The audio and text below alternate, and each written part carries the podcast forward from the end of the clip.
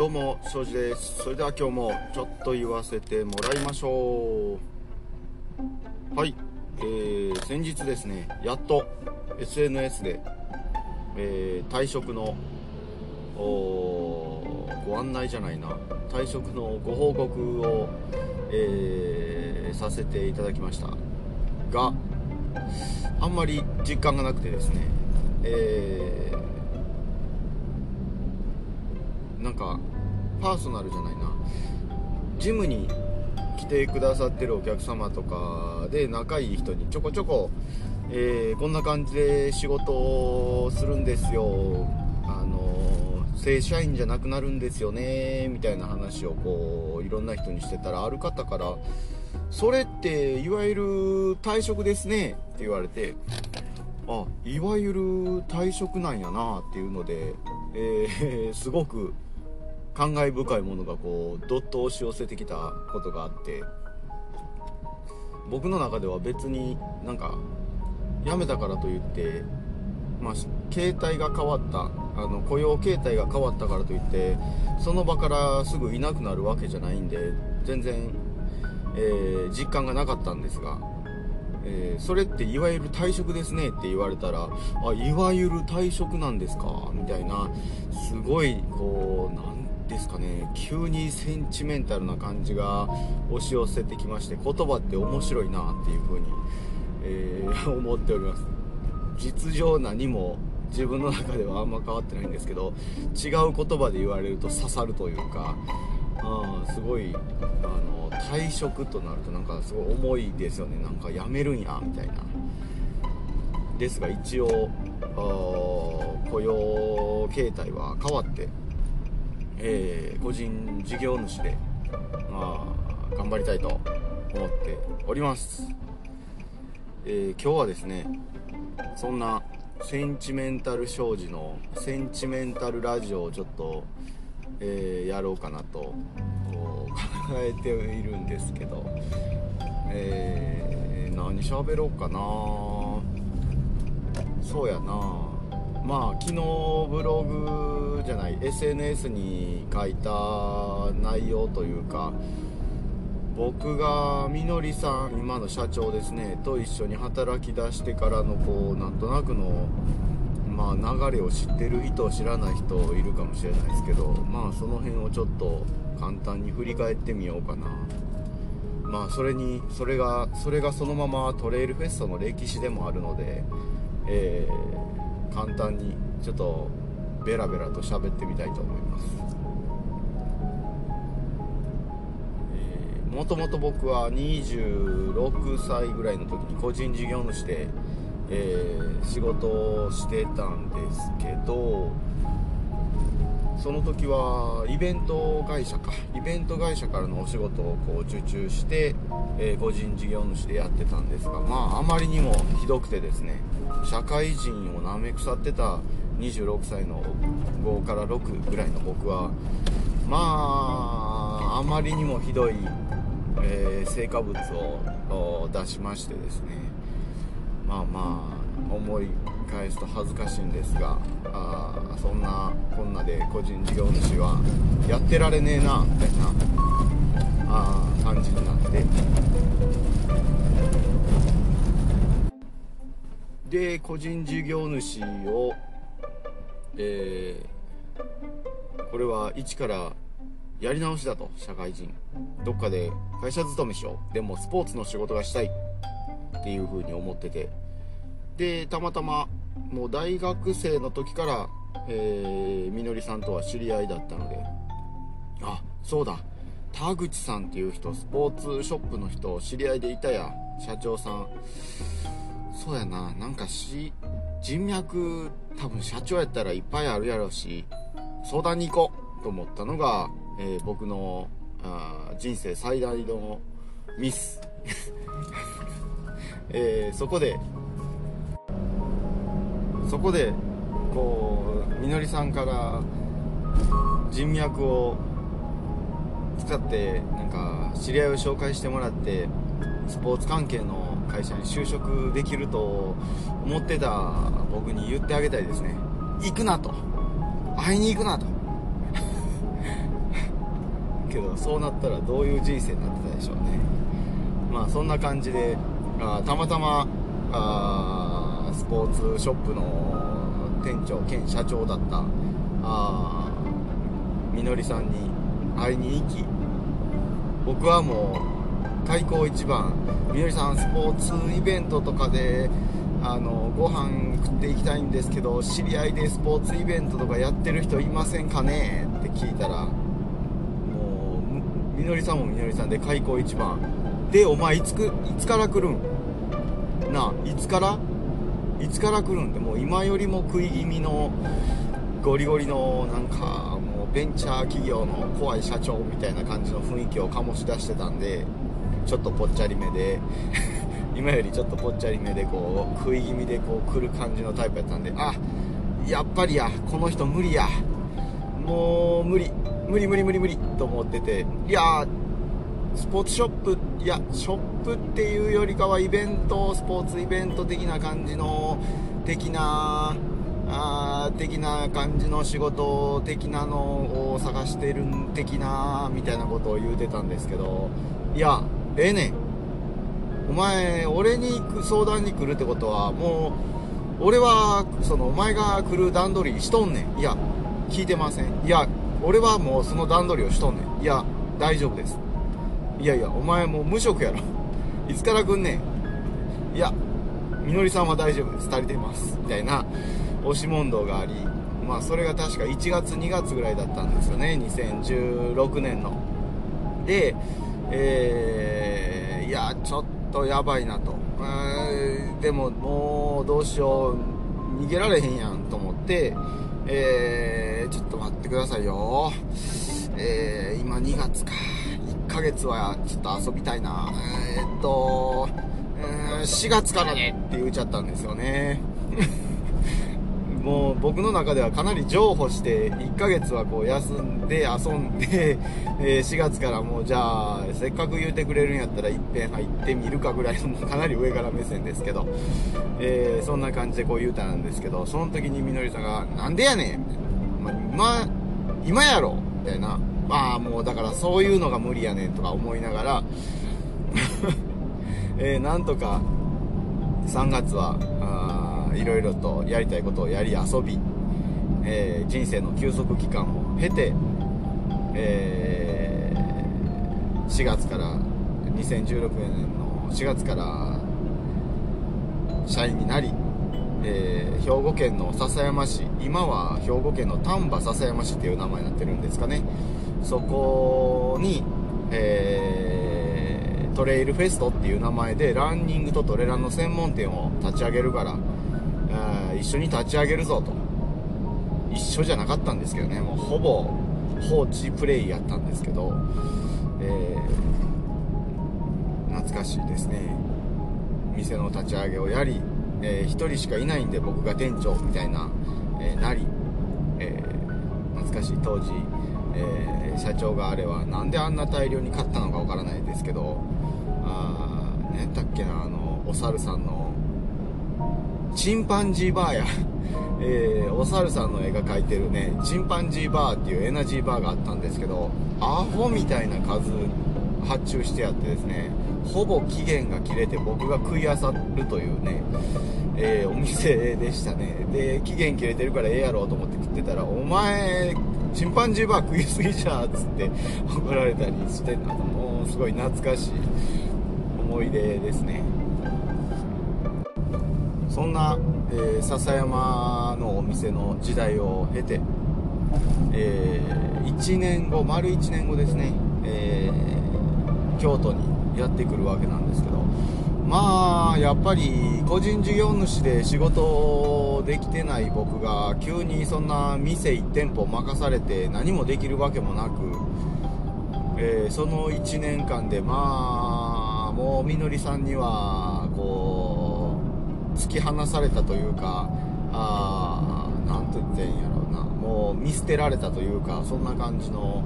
えー、会社でのポジションになりましてですね。えー、笹山、まあ、ご存知の方はご存知ですかね、笹山 ABC マラソンとかあるあの笹山なんですけど、まあまあ、そんなにこう人口が多くて、えー、すごい街中の都会のっていう街ではないので、えー、もうなんかお前人呼んでこい集客してイベントとかやれや言うていや頑張ります言うてその時まだ新進気鋭で出始めのオンですよね。オンがまだ多分日本に入ってきて 2, 2年目3年目とかそんな感じのブランドじゃなかったかなできてから。でそれでじゃあオンでイベントやりますって笹山で試し履きイベント言うて店に1人だけ来るみたいな。すごい時代をこう経ていろんなことをやりつつもああもうお前どないなっとんねんみたいなあほとほと呆れられて、えー、過ごした笹山からあ1年後あもう見捨てられてたのでもともと僕はもうみのりさんの会社に入る時にもうあんだけいやいやって言ってたんでもともと京都で仕事もしてたし大学も京都やったんで京都でそういうスポーツイベントがどうこうみたいな話をしてたんでええやないか俺と一緒に京都で店出したらええねんとかっていう風に、えー、入社時から言ってたんでお1年後お前京都に行くからな頑張ってお前力つけよみたいな感じだったんですが1年後えー、見捨てられてですね、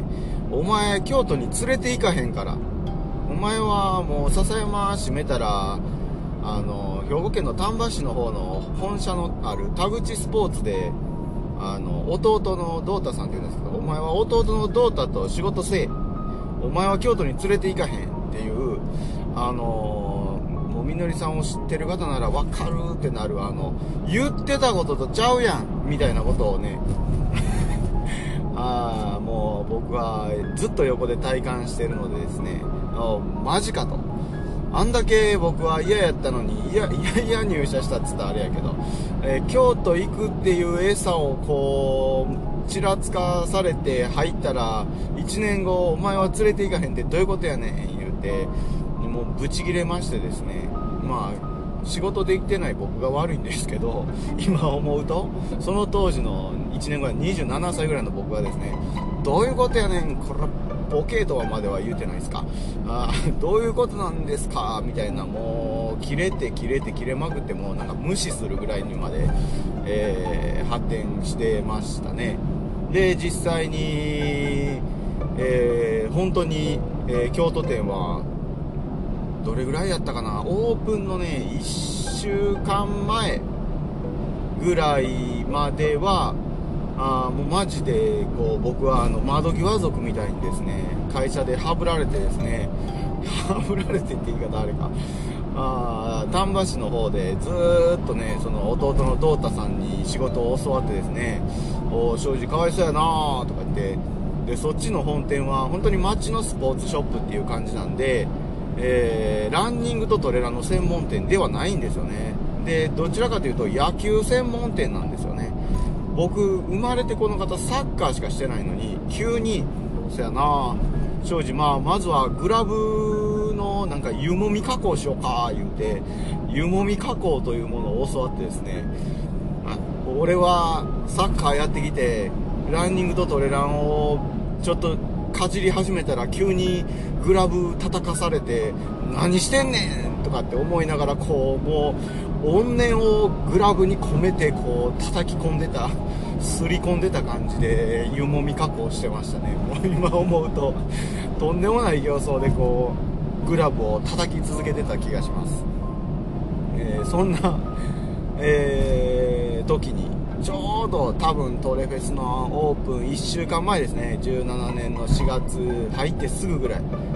急にみのりさんから電話かメッセンジャー来て「あかん店回らんお前来い」っていう えー、指令が急に来てもう僕は半分切れてますよね。こいつもういらんとかなんかこうね波紋というかなんか言うてきたくせに1週間前になって来いって言ってもう行ってやるもんかと思いながらも気持ち的によし京都京都行き決まったぞみたいな俺はもうグラブ叩かんでいいみたいなのがこう入り混じった状態で行って。1週間あれ確か毎日出勤してはドレフェスでそのオープンの準備をして、えー、もうあこの店がですね朝の7時から夜10時までしかこう開けたり閉めたりできない店舗やったんですね。なんでもう朝の7時にみのりさんと一緒に行って10時から 10, 10時過ぎぐらいに店閉めてみのりさんの車で一緒に家帰ってみのりさん家に泊まってえー、奥さんの置いといてくれたご飯をもらって、えー、餌付けしてもらってですねみのりさんの奥さんにででまた出勤してみたいな。そんなあトレイルフェストのオープンでなんとか1週間前に急遽呼び出されてこうやり始めたのがあ今の店舗ですね。懐かしいな。そんな感じで、えー、入社して笹山から京都行ってで京都でもまあ店長としてやりながらあいろんな SNS にあの昨日も書きましたけどまあそれこそ笹山時代も毎日毎日たくさんの人がもうめちゃめちゃ押し寄せてくるショップっていう感じではなかったので本当に接客業ほぼほぼ初めてみたいな感じの僕が、えー、京都のあんな中心地の街中でですね、えー、もう学生時代騒ぎ倒した河原町のあんなど真ん中の一等立地で、えー、接客業をして、あ、いろんな失敗を重ねに重ねまくってお客様にご迷惑をおかけして、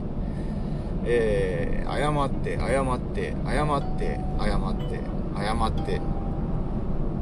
冗談言うて謝ってみたいな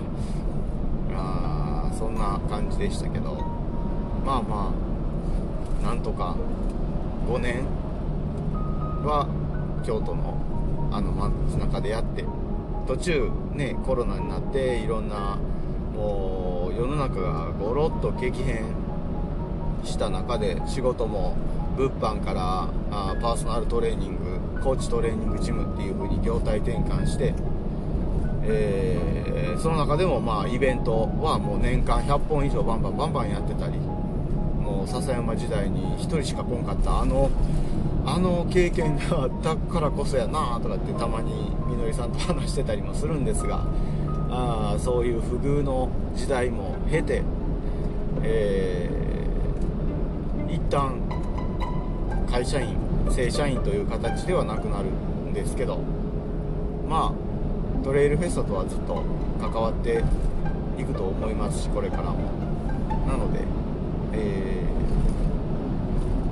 消えるわけではないのでそれこそまあパーソナルトレーナーとしてあのトレイルフェストプラス名前は何プラスなのかマイナスなのかあハイパーになるのか分かんないですけど、えー、移転先の落西口の方でパーソナルトレーナーとして仕事もしてますんで、えー、よければパーソナルトレーニング受けて見てやってくださいみたいなそんな感じでよろしくお願いします。昨日も最終営業日、えー、お店がなんか名残惜しくてめっちゃ遅くまで行っちゃったんですけどまあみのりさんにも電話して一旦一区切りありがとうございましたって言えたしうん。まあ新しく気持ちを切り替えてもうみのりさんの下でぼーっとしとってあの月々いくら給料もらえるみたいなあもう守られた場所ではいなくなるので、えー、自分自身で思ってることをやりながら生きていこうかなと思います。まあみのりさんはすっごい電話越しで嬉しそうに「お前もやっとこっち側に来たか」みたいな「なんやねんこっち側とそっち側」なんか「なんやねん」と思ったんですけど。まあまあすごい嬉しそうに言ってましたね。いいな俺と仕事ができるって。お前にまたいっぱい仕事振ってあげるわ。ってそれが怖いんですけどね。それが怖いんですがあまあまあ楽しみながら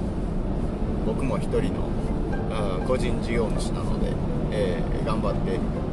やっていきたいなと思っております。つもの倍ぐらい喋ってんなこれ。20分。あーなんかまあラジオ感覚で聞き流してくださいませ。えー、そんな感じでえー、2月入りまして心機一転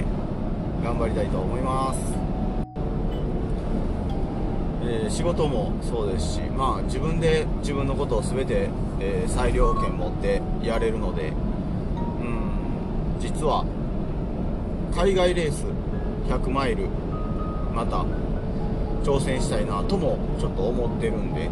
えーいろいろと今計画を練り練りしております、えーそれもまたどこかで決まったらあーお伝えしたいなと思っております。うん100マイルね1回はちょっと経験しとかななっていう感じですよね。2019年にスペインの F ミラクに挑戦した時は大会が途中で中止になっちゃったんですけどまあ5 6 0キロ走っただけで、えー足パンパンになってたんで全くの 練習不足であ今思えば中止になってよかったなみたいななんでまあ次100マイルチャレンジするときはもうちょっとちゃんと練習してもうちょっと自分の中で思いてるような走り方ができたらいいなとかあなんとなく想像はしておりますけど100マイル1回走ったら僕満足する気がするななんかそんな気がするんであ国内の100マイルより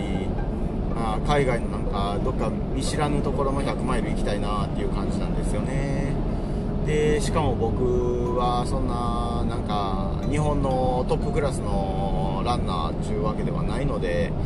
えー別に大会出たところでそんなパッとした成績を残せるわけでもなく